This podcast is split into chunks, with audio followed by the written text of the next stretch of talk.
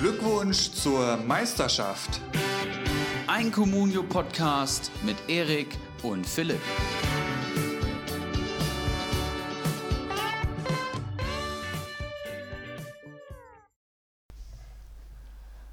Ein frohes, gesundes und erfolgreiches Communio-Jahr 2020 wünschen wir euch. Wir sind zurück aus unserer ja dann doch etwas größer gewordenen Winterpause. Ähm, wir wollten uns ja eigentlich noch letztes Jahr melden, wenn ich das richtig in Erinnerung habe.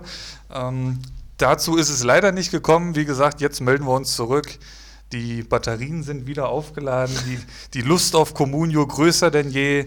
Erik, wie verlief deine Communio-Pause? Hast du es halbwegs gut überstanden? Gab es überhaupt eine Communio-Pause bei dir? Moin Philipp, schön wieder hier zu sein im Jahr 2020. Ähm, die Pause gab es bei mir tatsächlich. Ich habe mich tatsächlich für meine Verhältnisse wenig informiert und das heißt schon wirklich was. Also Liga Insider vielleicht dreimal täglich nur gecheckt.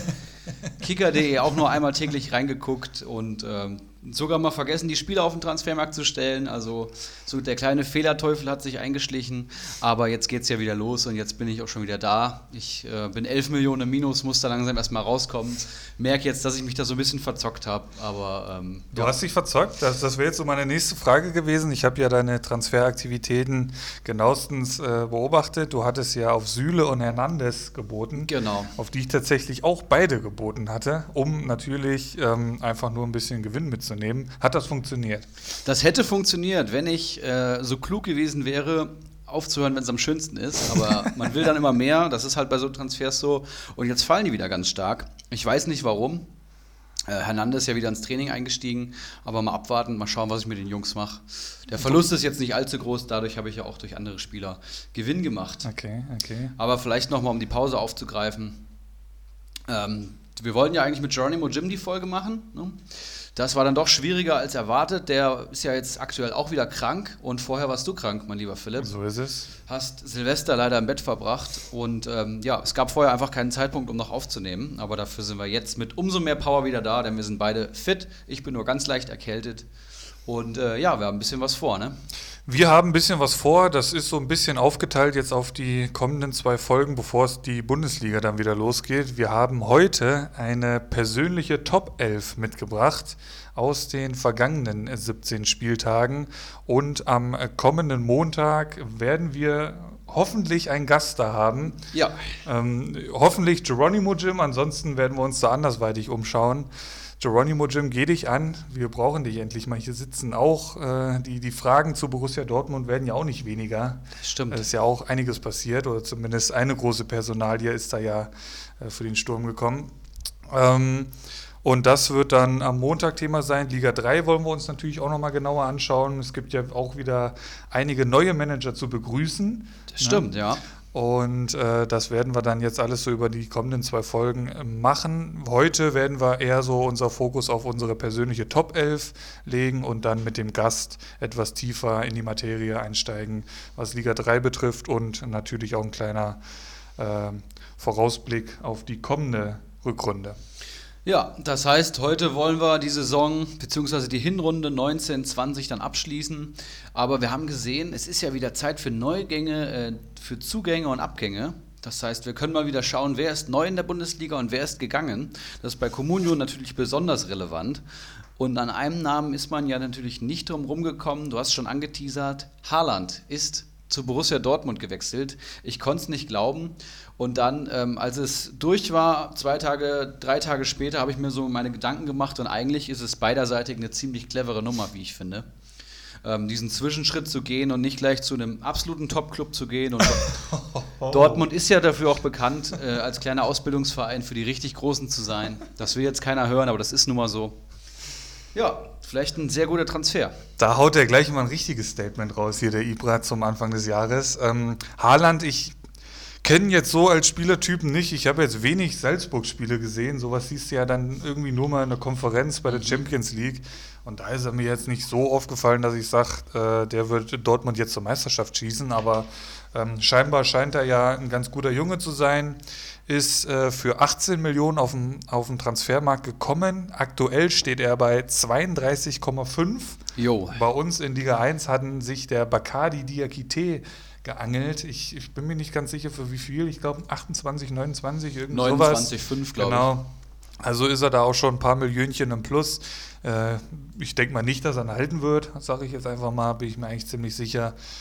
Und ähm, ja, ich sag mal, für die Bundesliga auf jeden Fall geil, den Find zu haben, auch, ja. weil da ja doch ziemlich viele Vereine dran interessiert waren, auch aus England, was man so gelesen hat. Leipzig natürlich auch.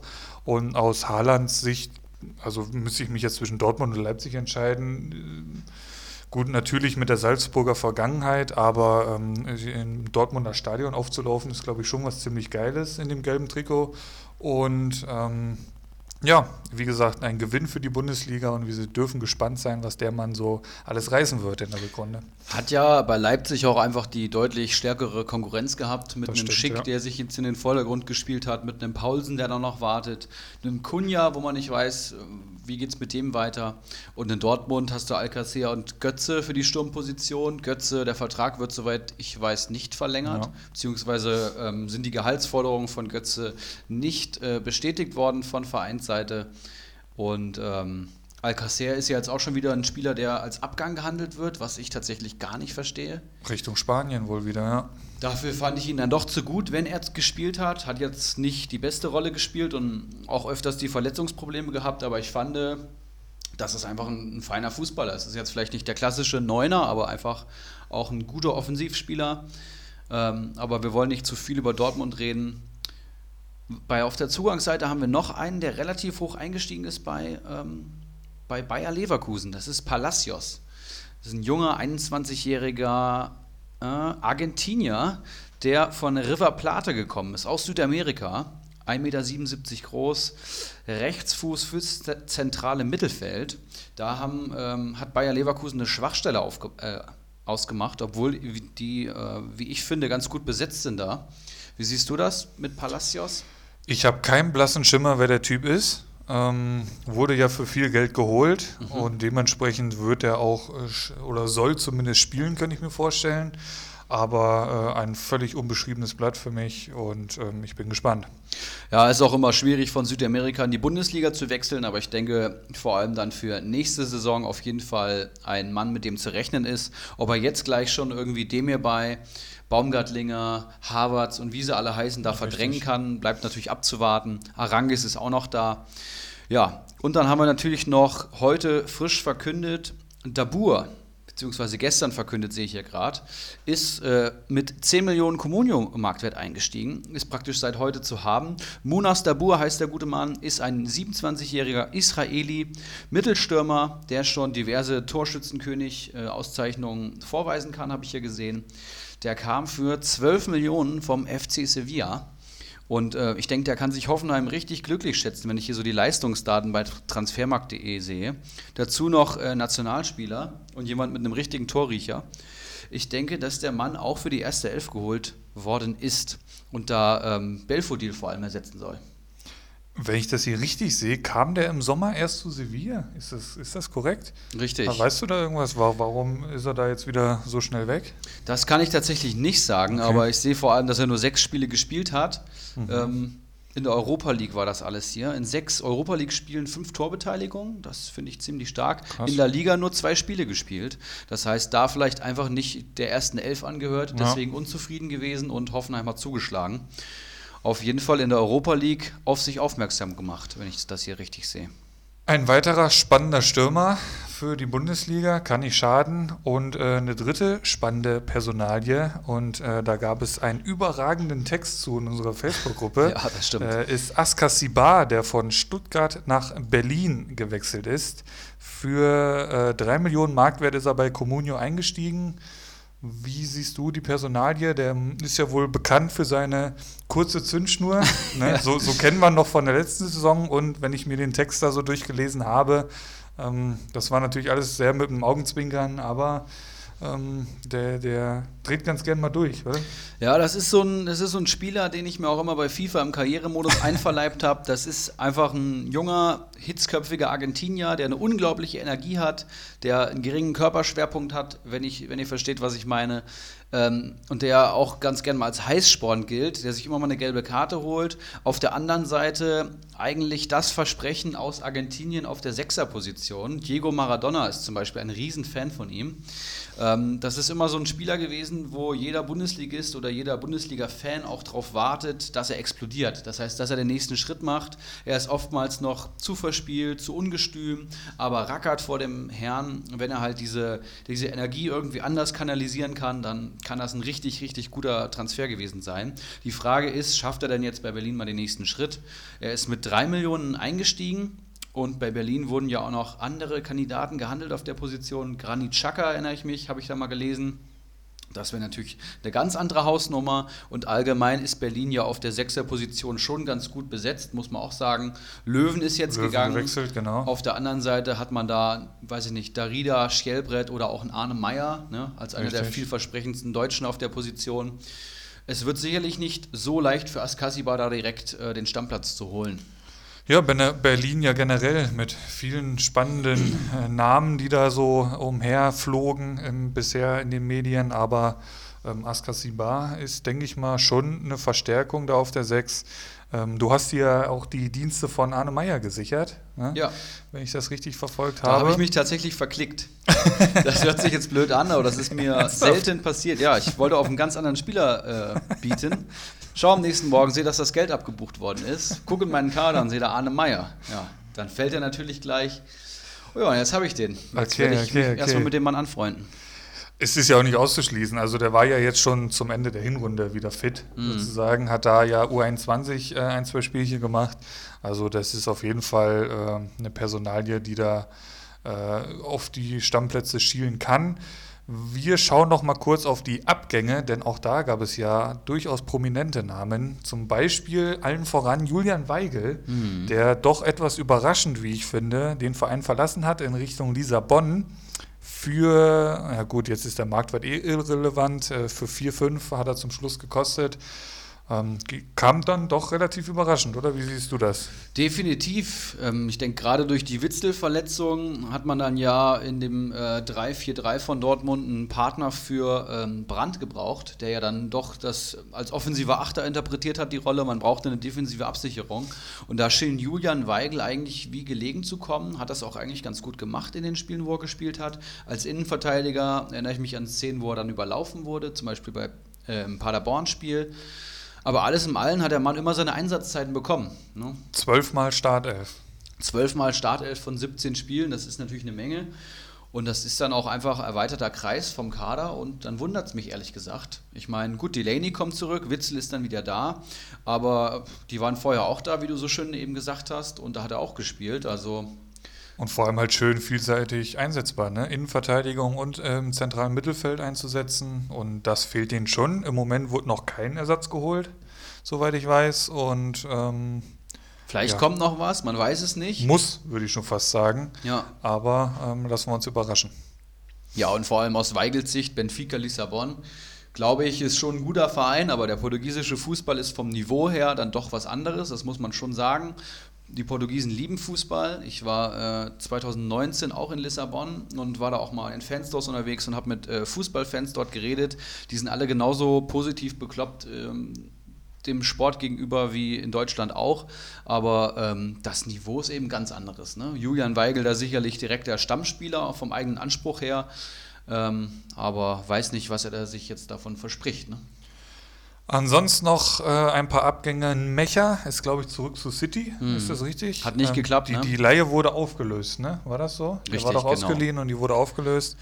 Ähm, und Saracchi von Leipzig hat Leipzig verlassen. Was hast du da eben gesagt im Vorgespräch? Der ging in die Türkei.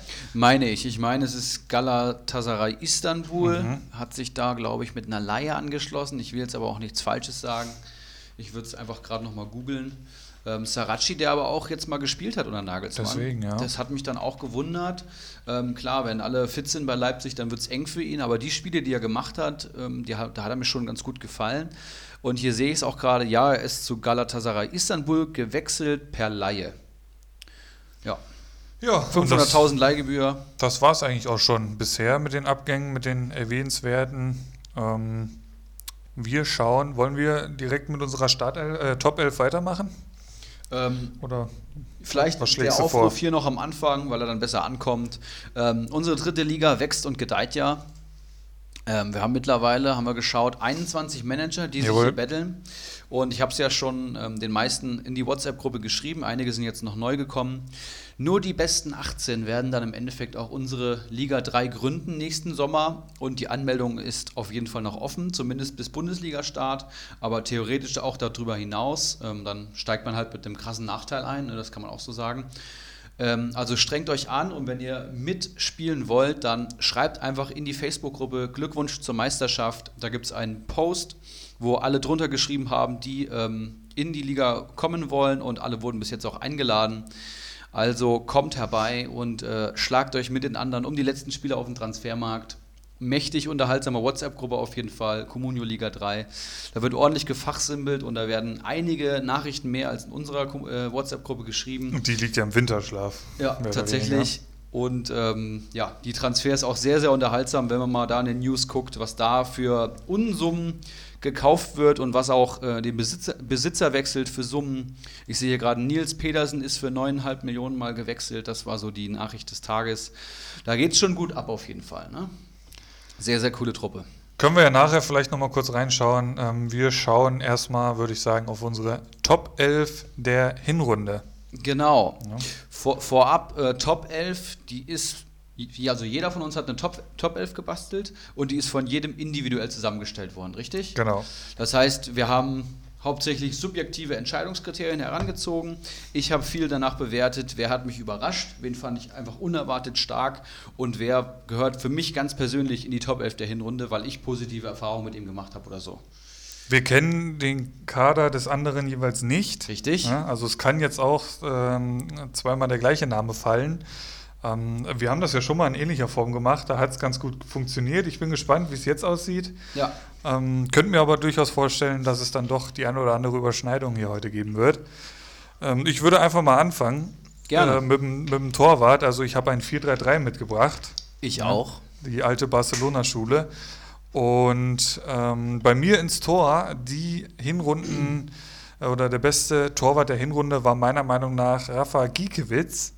Ja, ich gucke gerade in dein Gesicht. Hast du einen anderen? Ich habe einen anderen, ja. Okay.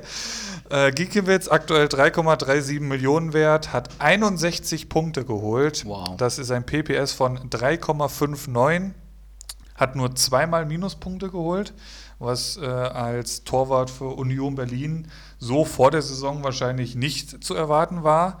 Ähm, viele haben den auf dem direkten Abstiegsplatz wieder runtergehen sehen. Ich, also ich auf jeden Fall. Weiß nicht, wie es da bei dir aussah vor der Saison, bin ich mir gerade nicht sicher. Ähm, holt so, ja, wie es der PBS schon sagt, so immer seine drei bis fünf Punkte und ähm, ja, hat einfach eine bärenstarke äh, Hinrunde gespielt und auch ein geiler Typ, was man alles so bisher gesehen hat. Äh, war ja auch ganz vorne dabei, als die Chaoten da den, äh, das Spielfeld da gestürmt haben. Da war er auch ganz vorne dabei. Also einfach ein geiler Typ, ein Gewinn für die Bundesliga. Und ähm, ja, man hat es halt vor der Saison, hat man sich natürlich dann doch ein bisschen informiert, was ist das so für einer. Und da wurde schon tatsächlich auch sehr geschwärmt für den. Aber ähm, ja, es ist dann schon ein großes Risiko, finde ich, dann von Union Berlin, sich vor der Saison denen ins Tor zu stellen. Alle, die es gemacht haben, wurden auf jeden Fall belohnt. Ich denke auch, dass das ein ziemlich, ziemlich guter Torwart ist und äh, auch jemand, der neben dem Platz mir positiv aufgefallen ist. Da schließe ich, mir, schließe ich mich deiner Meinung auf jeden Fall an. Jemanden, den ich auch äh, gewählt hätte, ich hatte ihn ja, glaube ich, bei meiner vorherigen Top 11, als wir äh, die 40 Millionen Ja, praktisch ausge stimmt. ausgegeben haben, hatte ich ihn im Tor. Stimmt. Ich habe mitgebracht, aus einer subjektiven Meinung heraus, Robin Zentner äh, vom FSV Mainz 05, der sich ab dem vierten Spieltag den ähm, Stammplatz geangelt hat bei Mainz 05. Und ich finde, das war schon längst fällig.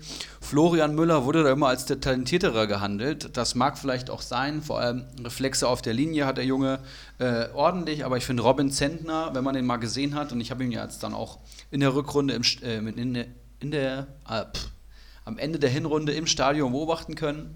Ähm, eine ganz schöne Präsenz, ein ganz schöner Schrank und jemanden, Ähm, das ist jemand, der seinen Strafraum auf jeden Fall beherrscht. Das heißt, das ist einfach ein sicherer Rückhalt, das ist jemand, auf den du dich verlassen kannst, der vielleicht auch mal einen Bock drin hat, aber den das auf jeden Fall in seinem Selbstverständnis nicht irgendwie schlechter macht. Mit einem PPS von 3,36 dazu der drittbeste Stammkeeper nach Sommer und äh, Giekiewicz. Ähm, wenn man jetzt mal Perwan, Flecken und Renault abzieht, die haben ja nur interimsmäßig ausgeholfen und sind mittlerweile wieder abgemeldet. Ähm, ja, Robin Zentner war der Keeper, den ich hier gewählt habe. Ich hatte auch überlegt, Gikiewicz zu nehmen oder auch in Jan Sommer, aber in Jan Sommer hat vor allem nach der letzten Saison ja, seine Leistung einfach bestätigt. Ich denke, den kann man immer nehmen. Richtig. Aber äh, Robin Zentner freut mich einfach persönlich für ihn, dass er sich da jetzt durchgesetzt hat und wie ich finde auch völlig verdient. Ist halt echt krass. Ich gucke mir hier gerade den Spielplan von Mainz an und die ersten drei Spiele gingen 3-0 verloren, 1-3 verloren und 6-1 dann gegen die Bayern. Dann kam er ins Tor und mhm. dann lief es auch schon deutlich besser. Das jetzt nur auf den Torwart zu minimieren, ist natürlich auch äh, schwierig, aber auf jeden Fall ein sicherer Rückhalt sehe ich auch so. Der hat im Prinzip nur einmal wirklich ein Bock gerissen. Das war beim 8-0 gegen Mainz, wo er, glaube ich, an keinem Tor wirklich was konnte, wenn ich das richtig in Erinnerung habe. Äh, minus sieben Punkte hat er da gehabt. Ansonsten immer solider am Punkten und auf jeden Fall auch ein, ein Gewinner der Hinrunde, definitiv. Gut, wir machen mit der Abwehr weiter. Ähm, machen wir abwechseln und haut jeder immer einen raus. Wir haben ja die gleiche Formation. Gerne. Ähm, bei mir ist der erste Verteidiger ähm, Hinteregger geworden von der magischen SGE, der mich, Wahl. der mich definitiv überzeugt hat in dieser Hinrunde. Der hat sechs Tore geschossen als Abwehrspieler in 16 Einsätzen. Das ist unfassbar. Ähm, einer, wie ich finde, der wichtigsten Leute äh, in Frankfurt, äh, trotz dieser ja doch Problemchen im Sommer. Da beim Wechsel gab es ja dann doch das ein, ein, oder andere Störgeräusch, wie ich finde, auch ein paar Aktionen, die überhaupt nicht gingen seiner Seite aus. Irgendwie mit dem Frankfurt-Rucksack zum Augsburg-Training zu kommen, das ja. ist schon allerunterste Schublade, muss man auch mal sagen. Aber ähm, er hat äh, auf jeden Fall mit Leistung ist da vorangegangen in einer nicht einfachen Hinrunde für Frankfurt. Und äh, 84 Punkte hat der Mann geholt, das sind 5,6 im Schnitt.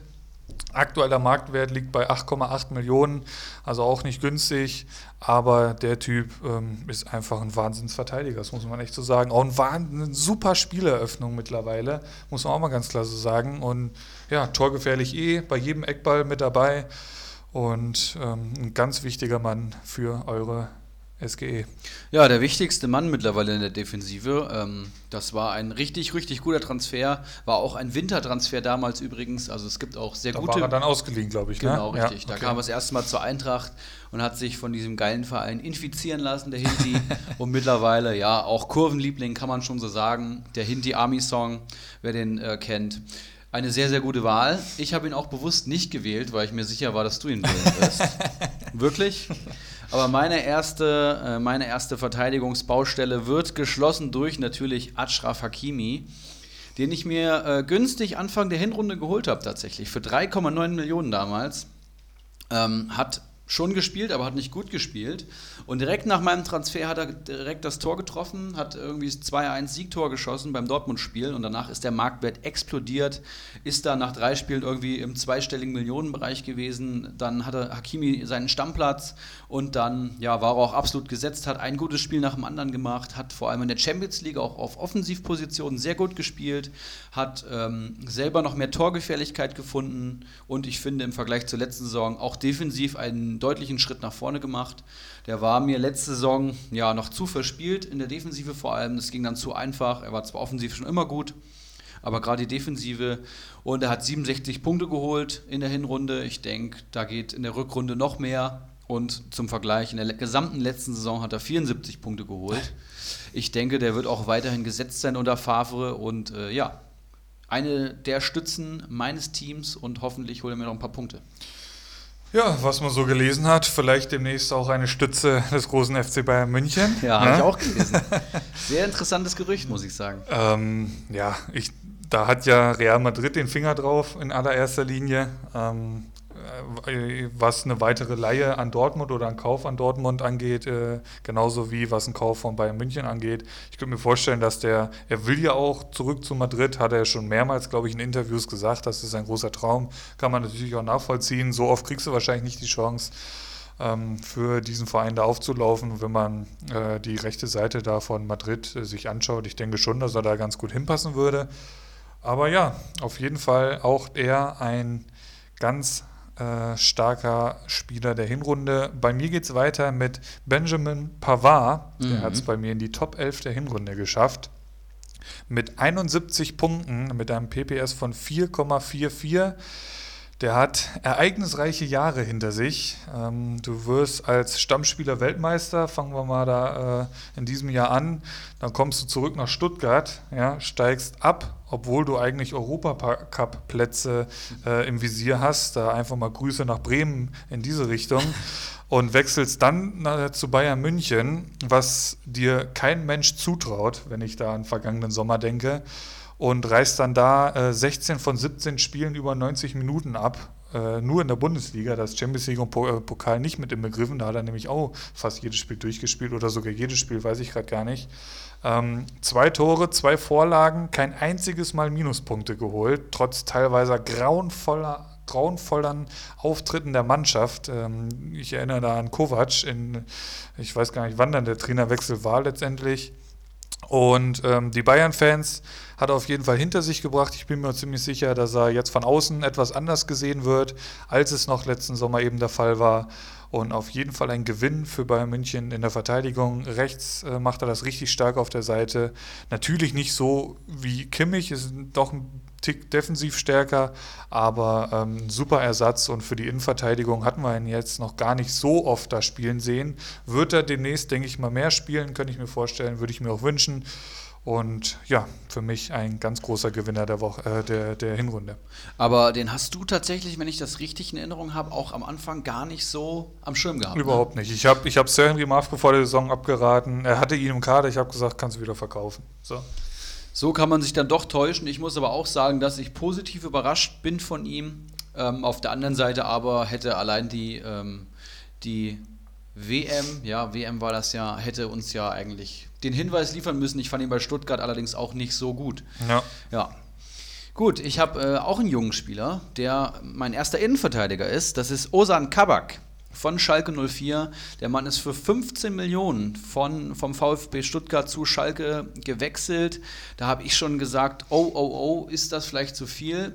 Ähm, türkischer Nationalspieler mittlerweile und man muss wirklich sagen, der hat sich verletzt. Das hat mir sehr wehgetan. Aber jetzt, wo er ähm, zurückgekommen ist, hat er direkt gespielt und dann auch direkt geliefert.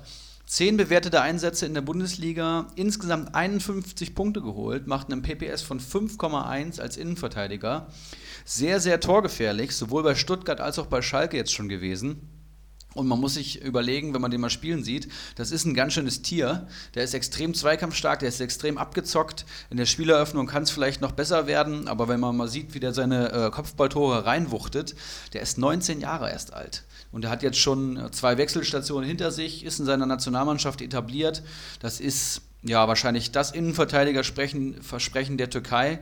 Und äh, ja, der hat mich komplett überzeugt in der Hinrunde. Hat Schalke dann richtig, richtig guten. Kabak und Sané in der Innenverteidigung so nebeneinander. Ist es, ja. Das ist defensiv absolut brutal. Das ist offensiv im Kopfball absolut brutal. Das Einzige, wo es da vielleicht scheitern könnte, ist eben die Spieleröffnung.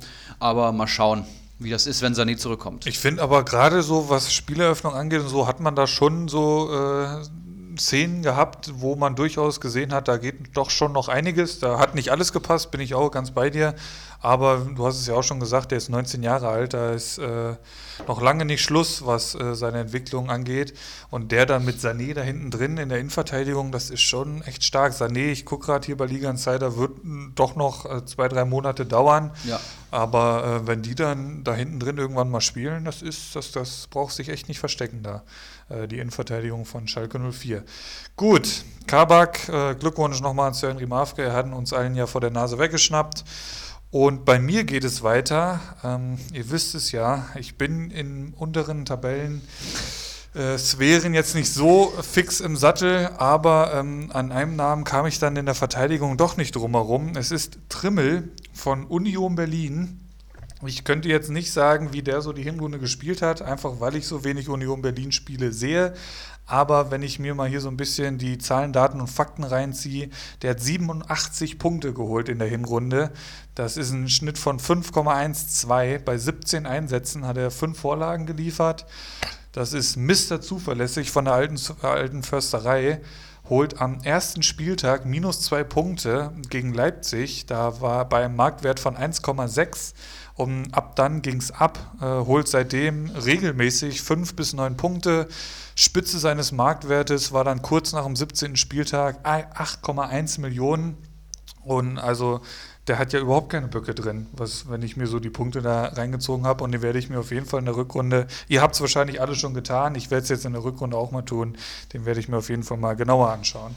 Ja, den habe ich tatsächlich auch drin. Das ist mein zweiter Außenverteidiger neben Hakimi. Ähm, ich will noch vielleicht noch hinzufügen, das ist der Verteidiger bei Union Berlin.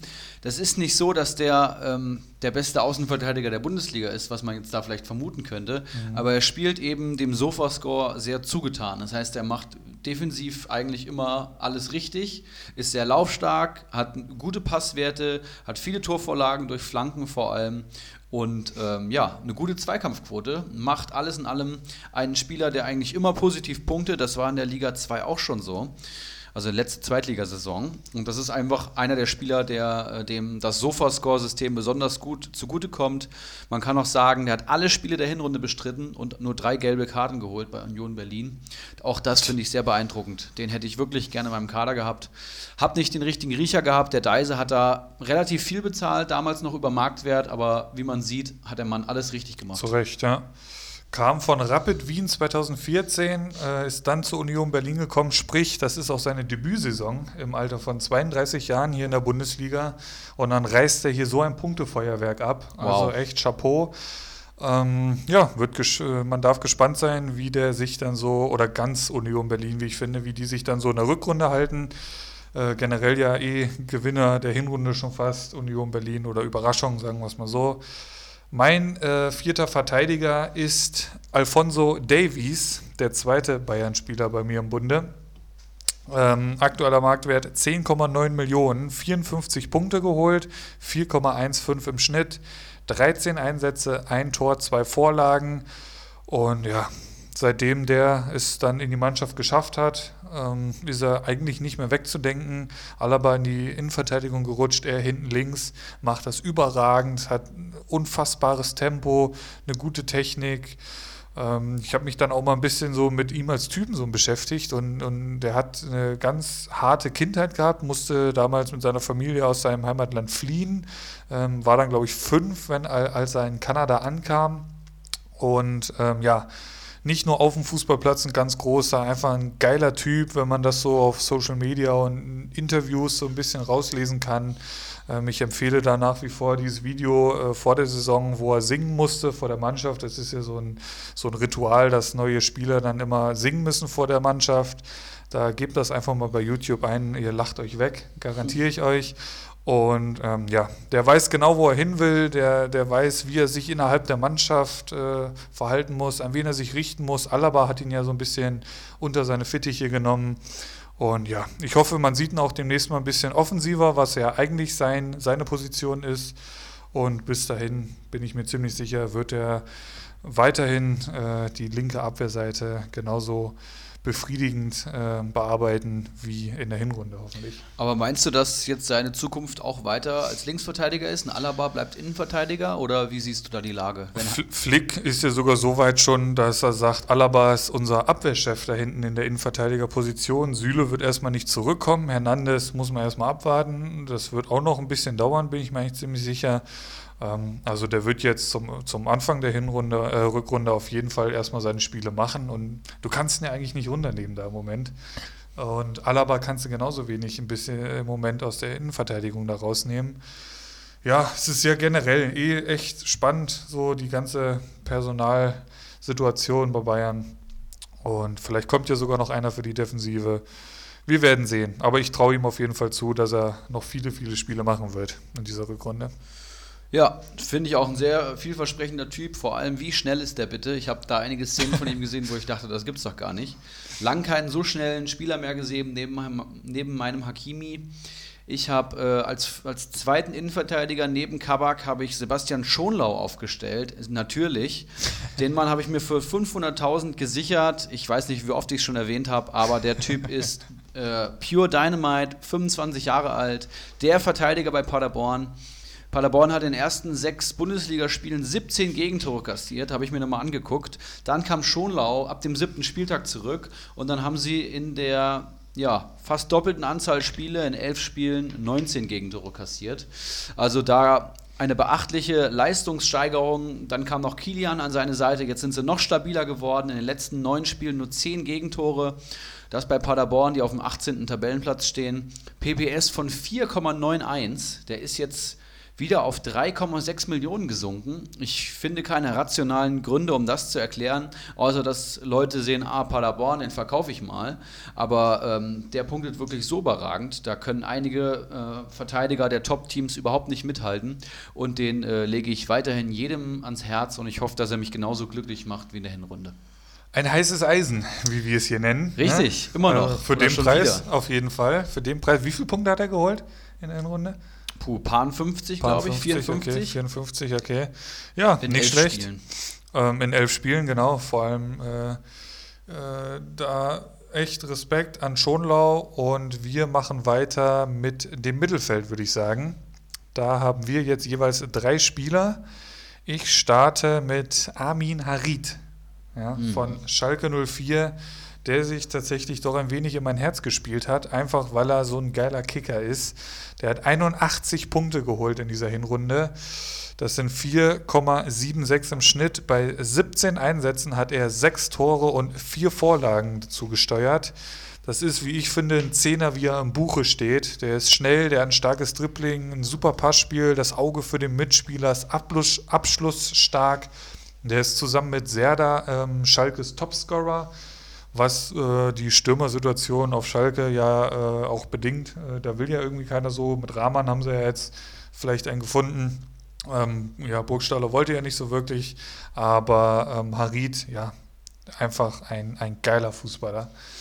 Definitiv, der ähm, durch diesen schweren Umstall, äh, Unfall dann ein ähm, schwieriges Jahr hatte, aber diese Saison gezeigt hat, wie gut er ist. Und ich meine, der ist ja auch noch sehr jung. Ich meine, er ist 22 oder so. Irgendwie sowas, das kriege ich ähm, Und jetzt schon so ein abgezockter Pöhler, wie mein Kollege Jonas Gebel sagen würde. ähm, ja, da hat er sicherlich noch mehr Potenzial. Und wenn er das Niveau hält, wahrscheinlich auch langfristig einer für ja, bessere Vereine als Schalke 04.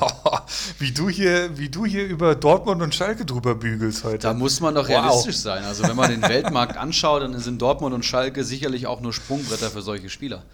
Ibras Eriksson on fire hier 2020, unfassbar. Ähm, keiner, ja. keiner wird geschont. Ja. Dein, dein, dein erster Mittelfeldspieler, bitte. Das ist jemanden, den ich persönlich sehr schätze und den einige aus Liga 2 vor der Saison noch verkauft haben.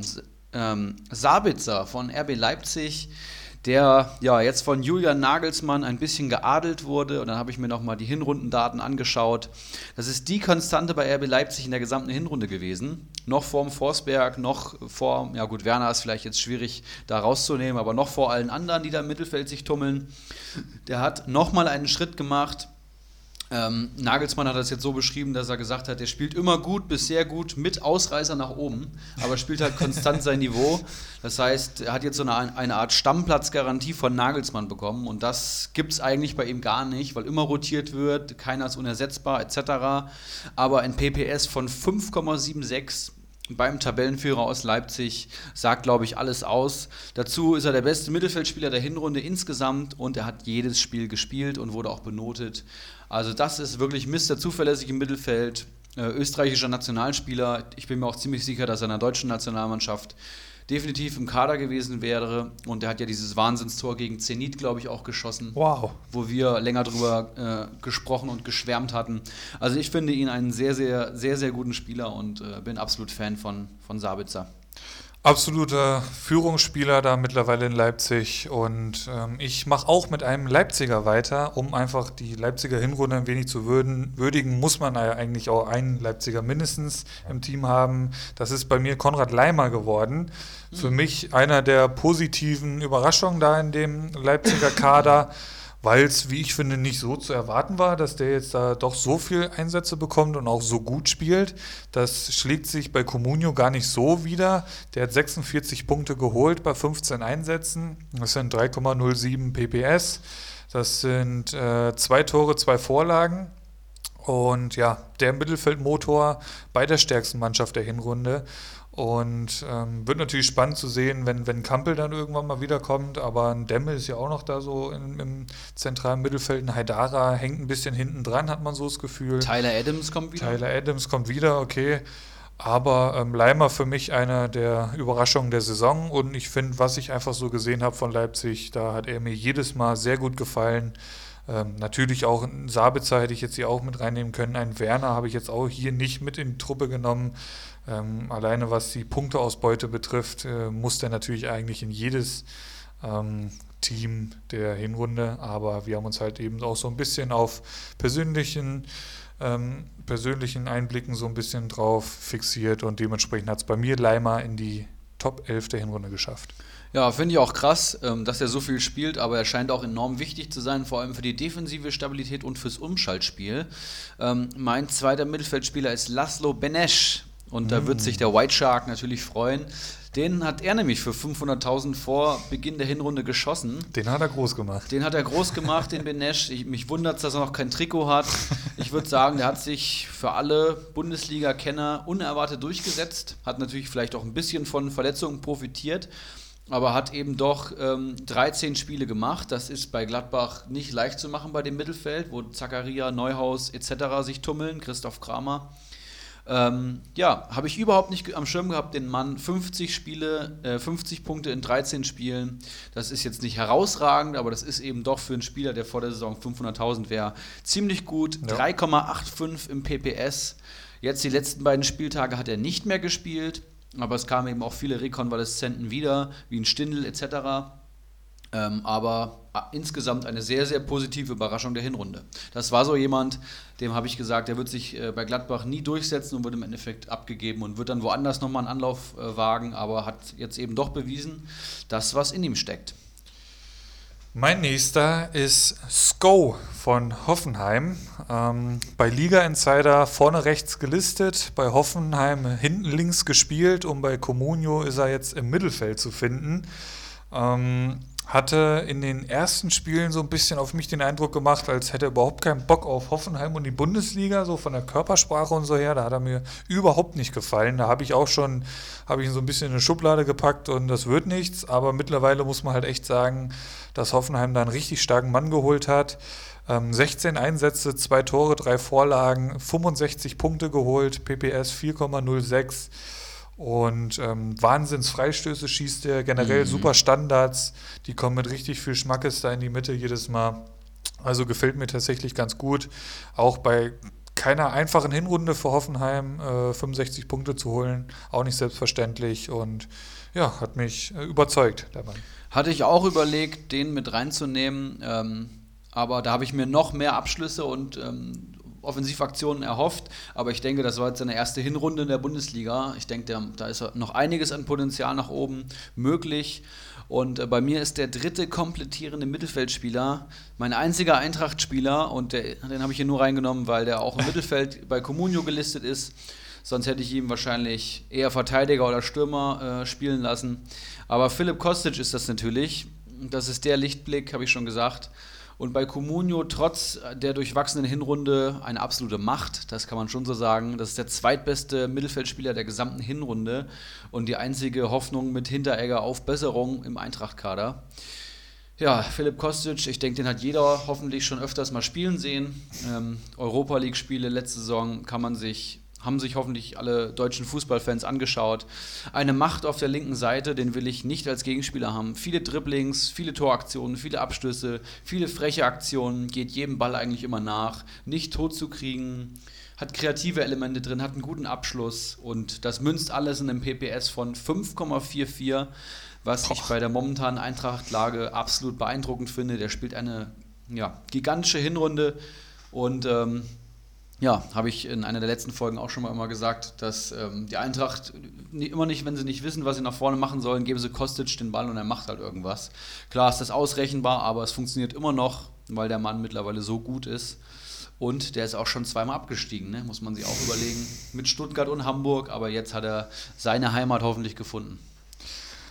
Ja, er war auf jeden Fall jetzt so bei den letzten Spielen in der Hinrunde mehr oder weniger der einzige Lichtblick da vorne mhm. drin. Ne? Das muss man halt auch so sagen. Leider, ja. Und ähm, ja, der, der vermisst seine, seine drei Bullen da vorne oder wie hieß es, Büffel, so war es, die Büffelherde, ähm, glaube ich schon. Aber ähm, es ist ja nach wie vor durchaus Potenzial da bei Frankfurt, was das Offensivspiel betrifft. Und Dreh- und Angelpunkt wird da auf jeden Fall Philipp Kostic bleiben. Unfassbar. Du hast gerade gesagt, er ist zweimal abgestiegen, was der dann da für eine Entwicklung genommen hat. Ja, wir werden das weiter beobachten. Ähm, wir sind im Sturm angekommen. Und ähm, ich hau einfach mal meinen ersten Stürmer raus. Es ist Thomas Müller. 81 Punkte hat der Mann geholt. Ja, Ein krass. PPS von 4,76. Der wurde wieder einmal totgesagt vor der Saison. Spätestens als Coutinho dann kam, ähm, wurde er im Prinzip schon allen anderen Vereinen angeboten. Wo geht er hin? Der Abgang war ja mehr oder weniger schon klar für viele. Und trotz dieses Gegenwindes liefert er wieder so ein Feuerwerk ab oder zumindest so unfassbar starke Leistungen. Also das ist echt unglaublich, dieser Typ. Ähm, 17 Einsätze, zwei Tore, 10 Vorlagen. Und er hatte unter Kovac keinen leichten Stand. Einige Spiele kamen dann nur von der Bank. In denen hat er dann trotzdem immer stark gepunktet, auch wenn er erst in der 70. eingewechselt worden ist. Ähm, und die letzten Spiele haben auch durchaus gezeigt, dass Müller und Coutinho auf dem Platz stehen können. Und die zehn Vorlagen sprechen einfach für sich. Das sind die meisten in der Liga, war lange Zeit auch damit äh, Leader in der europaweiten Liste. Jetzt ist da, ich glaube, ein paar Engländer sind da dran vorbeigezogen, die natürlich äh, überhaupt keine Winterpause haben. Aber Thomas Müller für mich, also unfassbar, dieser Typ, dass er das Jahr für Jahr so abliefert, unter so einem Druck, unter so einem Gegenwind. Love you. Ja, und Thomas Müller, ich habe äh, spontan mal in die Statistiken reingeschaut. Jemand, der vor allem zu Hause extrem gut punktet. 4,76 PPS insgesamt und 7,0 holt er im eigenen Stadion. Also er hat 63 wow. seiner 81 Punkte in der Allianz Arena geholt. Nur zwei Punkte im Auswärts im Schnitt. Das, äh, der scheint vor allem zu Hause besonders gut zu funktionieren. Mein erster Stürmer ist äh, die Überraschung der Hinrunde, obwohl da gab es einige im Sturm, muss ich sagen. Es ist Ruven Hennings. Unser Ruven, wird der, wird der White Shark sich denken, alle, die ihn verkauft haben, hat der gute Ruven den Mittelfinger gezeigt. Der hat richtig aufgedreht. Ich glaube, der ist an ja, fast 70 Prozent der Düsseldorf-Tore ähm, direkt beteiligt. Elf Tore hat er erzielt, in, 16, in, ja, doch in 16 Spielen und der Mann ist 32 Jahre alt. Ähm, ein Spieler, bei dem ich gar nicht so viel Gutes hervorheben kann, außer sein wahnsinnig gutes Stellungsspiel und dass er eben ja, einen Bombenabschluss hat. Da waren viele Szenen diese äh, Saison dabei, wo ich mir denke, den jagt er aus dem Stadion und dann gehen die halt rein.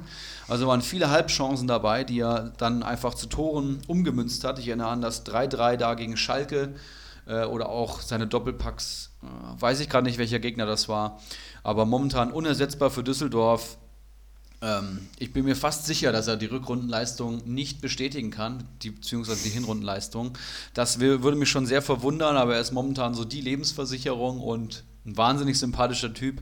Ich weiß noch vor der Saison, als wir DFB-Pokal geguckt haben, da hat er schon dieses unglaubliche Hackentor geschossen. der hätte uns eigentlich schon klar sein müssen, dass das die Saison des Rufen Hennings wird. Ja, absolut genialer Typ. Äh, ich erinnere da an dieses Schalke-Spiel. War, Waren es drei Hütten oder ja, wie viel hat er gemacht? Genau. Ähm, also das war ja unfassbar. Da hat er halt auch 20 Punkte geholt. So, die rechnest du halt jetzt da ein bisschen runter, sind es nur noch 63. ähm, weil das ja doch dann nicht üblich ist. Deswegen habe ich mich für Niederlechner entschieden. Ich habe natürlich auch an Hennings gedacht. Ich habe mich für Niederlechner entschieden, weil der einfach konstanter war in seinen Leistungen. Ähm, hat 94 Punkte geholt, 5,53 PPS, 17 Einsätze, 8 Tore, 9 Vorlagen. Alleine die 17 Einsätze sind für Niederlechner nicht selbstverständlich, der immer wieder in der Vergangenheit mit Verletzungen zu kämpfen hatte. Ähm, der hat jetzt schon mehr Punkte geholt als in den vergangenen beiden Saisons zusammen. In der Saison 16-17, da hat er schon mal durchgespielt und hat dabei 111 Punkte geholt. Also selbst die hat er fast schon eingeholt. Und ähm, ja, Augsburg spielt gerne mit zwei Angreifern. Wird spannend, äh, wenn Finn Burgerson dann da zurückkommt. Also der Sturm mhm. kann sich dann da auf jeden Fall sehen lassen. Äh, der will noch im Januar zurückkommen, Finn Burgerson. Also spätestens im Februar dann irgendwann könnte da durchaus Niederlechner und Finn Burgerson äh, vorne bei Augsburg stürmen. Und das könnte für jede Abwehrreihe der Liga, glaube ich, gefährlich werden. Und Niederlechner, ja, Einfach, wie gesagt, durch die Konstanz und einfach, da waren auch so viele starke Spiele von ihm dabei.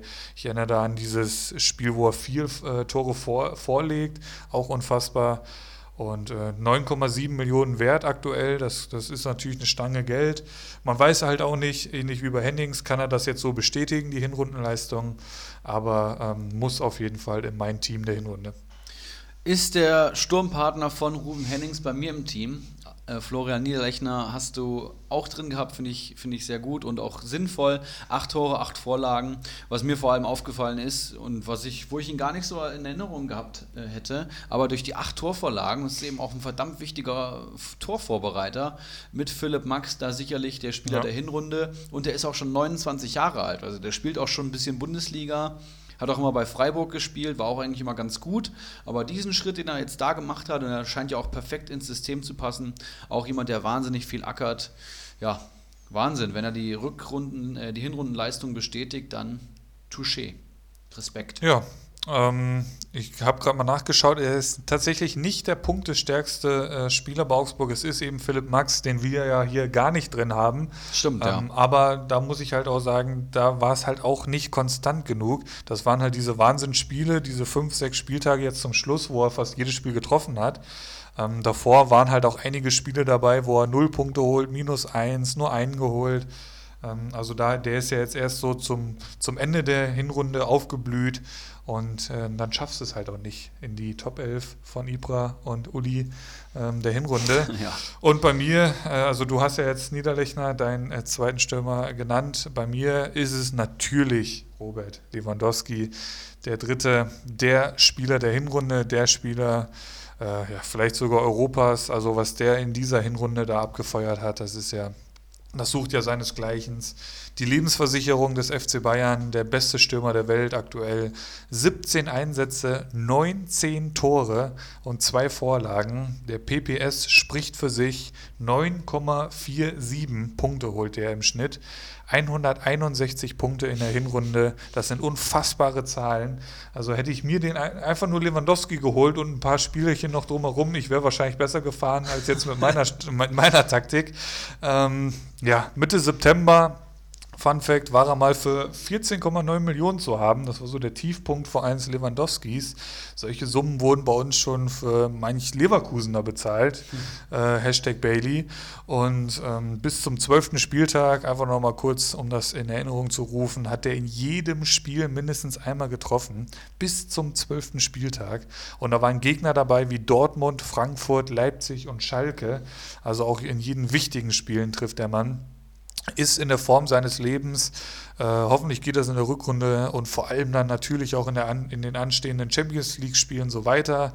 Wurde jetzt äh, an der Leiste operiert, setzt äh, im Moment mit dem Training aus. Die Mannschaft ist in Doha, er ist in München, ist aber auch schon wieder äh, auf dem Laufband. Also man darf äh, guter Dinge sein, dass der am 18. Spieltag gegen Berlin dann sofort wieder äh, auf dem Platz stehen wird. Ja, Der hat es natürlich bei mir nicht in die erste Elf geschafft, weil er eben nicht konstant genug war für meine Elf. Es gab dann eben doch vier Spieltage in der gesamten Hinrunde, wo er kein Tor erzielt hat. Die das, Krise, wir hatten es angesprochen. Das ja. ist natürlich viel zu schwach für meinen Kader und da, da reicht es dann auch einfach nicht. Ich bin Aber jetzt auf den letzten Namen sehr gespannt bei dir. Ich habe jetzt hier nochmal geschaut, es ist ja absolut gestört, was der zwischen ersten und elften Spieltag äh, da abgefeuert hat. Ja. Alleine in den ersten beiden Spielen hat er einfach fünf Buden geschossen, 16 und 20 Punkte geholt so. Da war die Hälfte der Bundesliga noch im Winterschlaf. Da hat er schon. Ja. Ich will hier, ich wie will, aus der Pause gekommen ist. Ich will hier nochmal die letzten vier Punktzahlen aus den Saisons davor verlesen, seine Gesamtpunktzahlen. 2015, 16, 246 Punkte. 2016, 17, 246 Punkte. 2017, 18, 235 Punkte. Da der klare Tiefpunkt der Lewandowski-Comunio-Karriere. Und 2018, 19, 242 Punkte. Und das wird er dieses Jahr nochmal deutlich überbieten. Und, Wahrscheinlich, und er hat 2011, 2012 schon 224 Punkte geholt. Also, ja. Man kann halt davon ausgehen, dass der jetzt ziemlich Wahnsinn. angefixt ist, diesen ewigen Rekord von Gerd Müller brechen zu wollen mit 40 Toren. Also ich, ich denke schon, dass das doch äh, in seinen Gedanken eine kleine Rolle spielt, weil so oft kriegst du die Chance nicht. Und er hat jetzt halt dieses, äh, diese, diese Möglichkeit geschaffen, das wirklich zu schaffen. Und ähm, auszuschließen ist es nicht, aber das jetzt so nochmal zu wiederholen, we will see.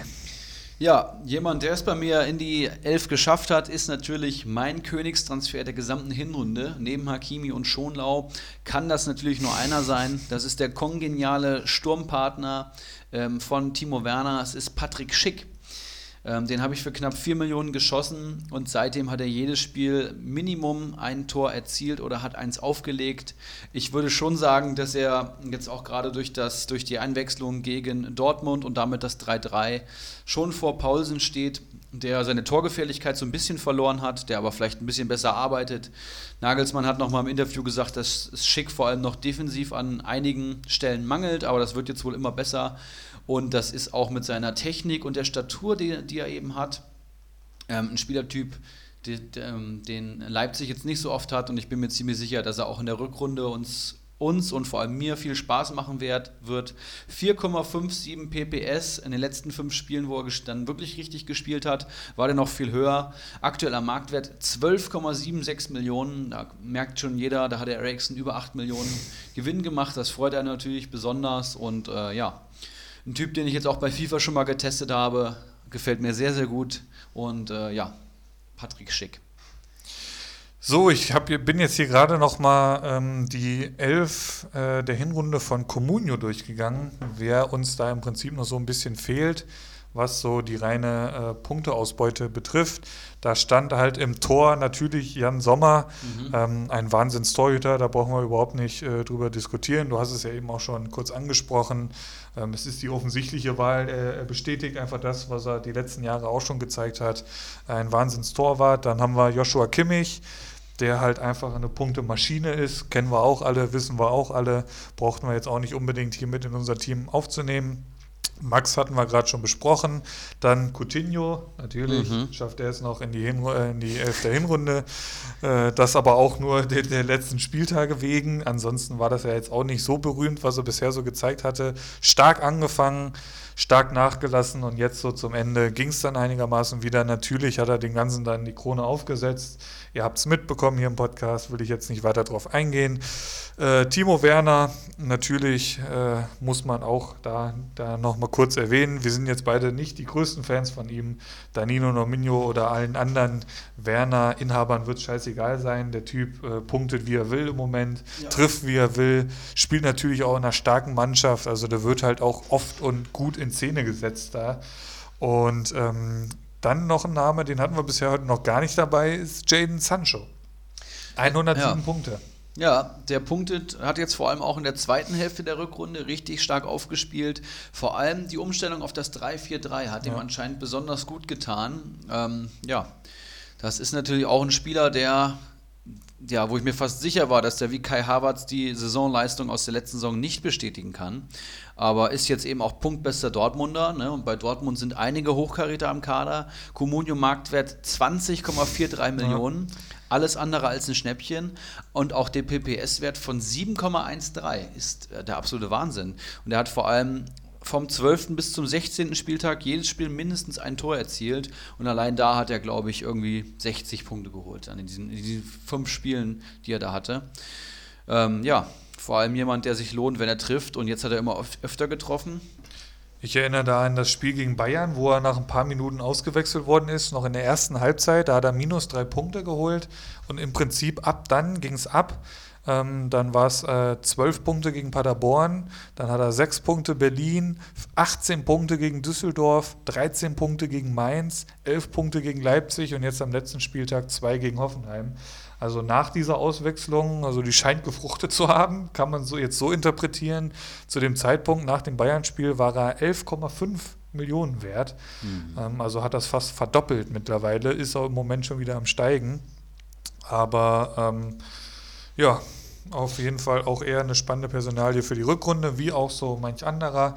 Wir haben heute einige besprochen. Ähm, ja, womit geht's weiter, Erik? Oder gibt es überhaupt noch was zu besprechen? Wir sind schon wieder bei 59 Minuten. Ja, eine gute Stunde hatten wir uns vorgenommen. Wir haben ja nächste Woche die Folge hoffentlich mit Geronimo Jim, wenn das dann endlich mal klappt, äh, knappt, klappt.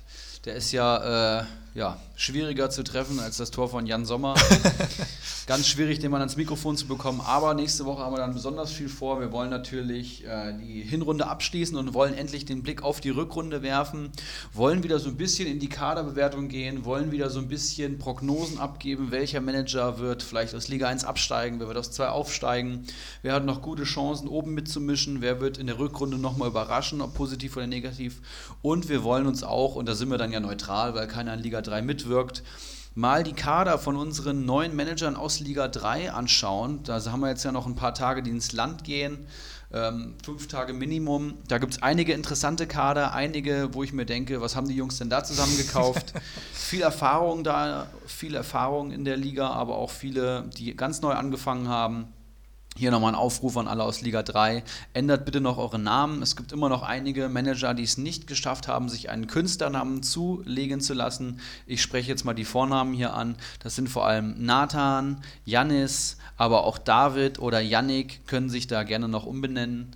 Ähm, einige Namen sind ja schon sehr gelungen. Überragende Namen dabei. Die werden wir dann auch am Montag wahrscheinlich alle nochmal aufgreifen. Auf jeden Fall. Vorstellen. Wir wollen ja über alle Jungs sprechen und ähm, alle, die noch einsteigen möchten, haben immer noch die Chance. Grüße an Örmel der Knusprige zum Beispiel. Keiler Genuss Nun hat mir auch sehr gut gefallen. Wer könnte das nur wer könnte das sein? Ah, ja, Schleimer, das muss man auch Keiler mal ganz Genuss klar sagen. Ja, ja. Der, der, will, der will doch nur den kaputten Tisch, will der, der will sich doch reinwaschen, will der sich hier. Der wird nicht vergessen, ein Insider, den können wir irgendwann auch mal erzählen, wenn er vielleicht mal herkommen Sehr möchte. Sehr gerne, wir brauchen auch Gäste aus Liga 3. Mit dem habe ich auch schon mal geschrieben, ein paar WhatsApp, der hat auch Interesse und würde sich das ja auch mal zu Gemüte führen. Ja. Also da sicherlich einige interessante Gesprächsthemen auch, auch für die Rückrunde. Star stark am Glas, ne? wie es der Definitiv. Name schon vermuten Definitiv. lässt. Definitiv. Ne? Ja. Das Schön. Äh, fleischgewordene Weizen jetzt auch als Communio-Manager. sehr, sehr gut. Ähm, dann vielleicht jetzt noch, es ist Winterpause, die Marktwerte sind insgesamt am Sinken. Ähm, kauft euch nur noch das, was ihr wirklich kaufen wollt und Marktwertsteigerungen nur darauf spekulieren, wenn ihr euch hundertprozentig sicher seid. Ich bin damit jetzt mehrfach auf die Fresse geflogen, habe mir Kampel am Peak geholt oder auch ein Hernandez nicht früh genug verkauft. Ähm, bei allem anderen natürlich warten, bis der Marktwert wieder steigt oder ihn unbedingt haben wollt. Es gibt eigentlich zu jedem Zeitpunkt immer Spieler, die sich lohnen und eben nicht lohnen, aber momentan lohnen sich weniger als sonst. Und da muss man auch sagen, dass Samstag ja unsere Winterwanderung steigt. Das ist praktisch der kleine Bruder unseres großen Sommerfests.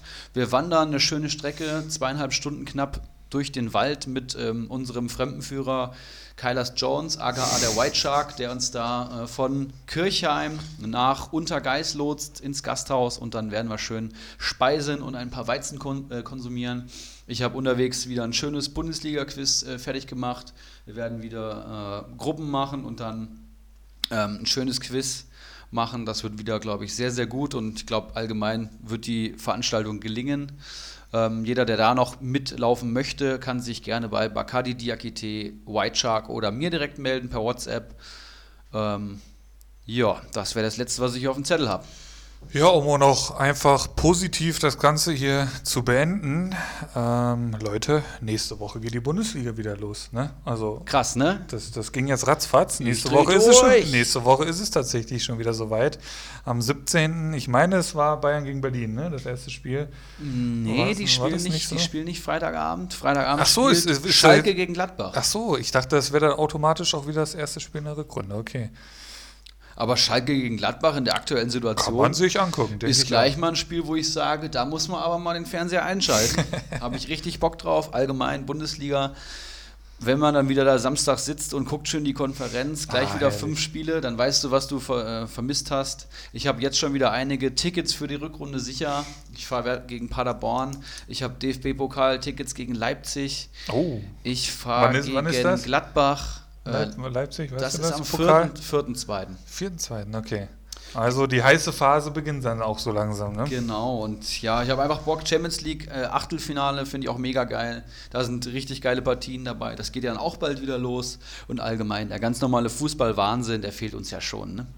Ja, definitiv. Die Communio-Pause ist vorbei. Wir werden uns am, am Montag wieder zurückmelden mit einer Folge. Wie gesagt, äh, Hauptaugenmerk wird da Liga 3 sein. Ein kleiner Ausblick auf das, was bisher noch so äh, passiert ist, was noch passieren kann. Wer wird noch was reißen? Wer wird wahrscheinlich absteigen? Lauter so Prognosen werden wir da wahrscheinlich raushauen. Ein paar Spitzen werden bestimmt dabei sein. Für den einen oder anderen Manager hört da auf jeden Fall gerne wieder rein. Falls ihr Kontakt mit uns aufnehmen wollt, gerne in die Facebook-Gruppe kommen. Äh, generell ist da ja ein reger Austausch. Ähm, da werden ja Kader analysiert und sonstiges. Also wirklich überragend, was da mittlerweile abgeht. Und wie ich würde sagen, wir sehen oder beziehungsweise hören uns am, am Montag in alter Frische. Macht's gut. Tschö. Einen Handkuss den Damen und einen schönen guten Abend den Herren und der Jugend. In diesem Sinne, es war mir eine Ehre für Sie zu arbeiten. Ich, machen Sie es gut. Schönen Abend noch.